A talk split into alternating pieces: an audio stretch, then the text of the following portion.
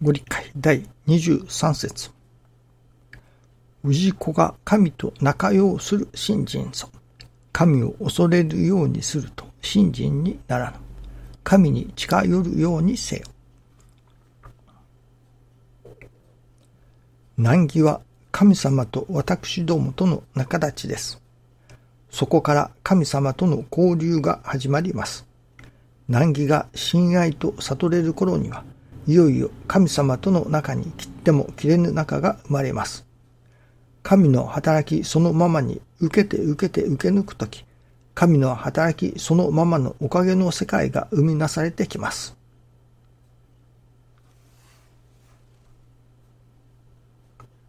師匠がここで、難儀は神様と私どもとの仲立ちです。そこから神様との交流が始まります。と教えてくださいますけれども。ただ難儀に出会った。さあ困ったことがあった。困ったことが起こってきている。という中だけ、それだけでは、難儀が仲立ちとも、神様との交流が始まるとも、言えないと思いますね。困ったことは困ったことで終わってしまう。嫌なことは嫌なことで終わってしまう。では何がそこになければならないか。何を加えたら難儀が神様との仲立ちになったり、その難儀が親愛とわかるようになるのか。そういう心が開けるのか。それはやっぱり教えをいただく、教えを聞くということだと思いますね。いかに難儀の中にあっても、それが教えをいただかないならば、それが難儀が神様のお心の現れだと、それが親愛の現れだということを聞かしてもらい、そしてその成り行きの中に体験を積み重ねていかないならば、5年経とうが10年経とうが、難儀が神様との仲立ちとなったり、そしてその難儀の中に親愛を感じるということはないと思いますね。そのためには、まずお話をいただかなければならない。師匠が日産調教ということを教えてくださいます。日産、毎日教会にお参りする、あるいは教会にお参りしたような、そして調教、何のためにお参りするか。それは、ただ教会に参って手を合わせて神様にお願い事をする、あるいはお礼をする。そればかりではない。教会に参る、それは調教、教えをいただくために、教会に参るのだということなのですね。いわば、日産というものは、毎日、その教えをいただくことのために日産をする。と言ってもいいのではないでしょうかね。ただ毎日お参りした、教会で手を合わせた、あるいは教会で何か毎日参ってトイレの掃除をさせていただいた。というだけでは心は開けてきません。そこに毎日教えをいただいて初めてその心に響いてくるものが中にはあると思いますね。2、3日前からポッドキャストというものを始めさせていただきました。まだその登録がすべて終わっておりませんので、まだ公公にできる段階ではありませんけれども、一部のところでは登録が済んでおります。私どもが何かをするときに、やはりそこに動機というものがあると思います。私が YouTube を始めさせていただいた時には、何とかして師匠の見教え、これを世の人々に届けることができないものだろうかと。そういうただ師匠の見教えを世の人々に伝えたいというのが私の動機でした。今回、ポドキャストを始めさせていただいたのは、その動機が少し変わってきております。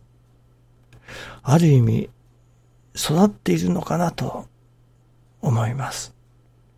それは、その、遡ること、また2、3日前に、ある方からメールをいただき、難儀をしておられる。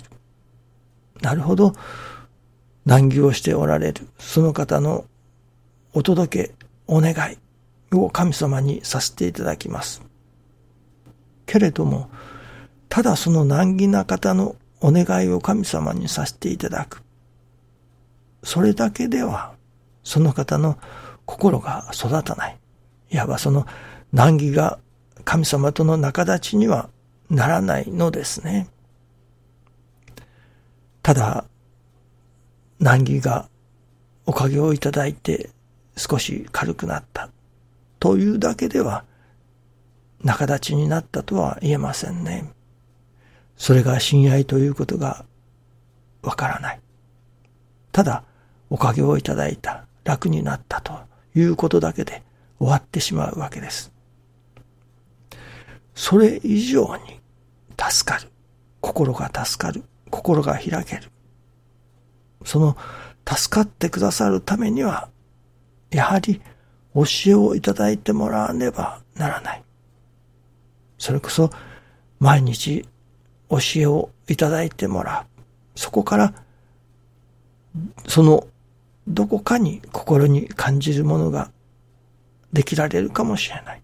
いわば、助かりの糸口がそこに見出されるかもしれない。それは、教えをいただかない限りは、その助かりの糸口にも触れることができないわけです。その方が、どうもスマホからのメールのようでしたけれども、YouTube を見ておられるとはあまり思えない。どうにかしてその方に毎日のお話を届けることができないものだろうか。と思っておりましたときに、そのポドキャスト、ポドキャストですか、の話を聞きましたから、これを使ってみようかという気になったわけです。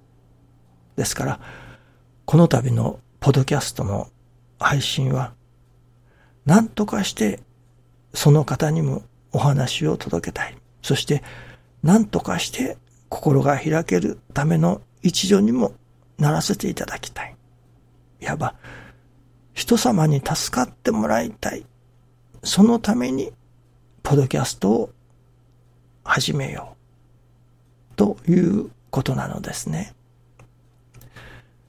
今はまだ私の朝の話だけですけれども、これはおいおい初代のご理解。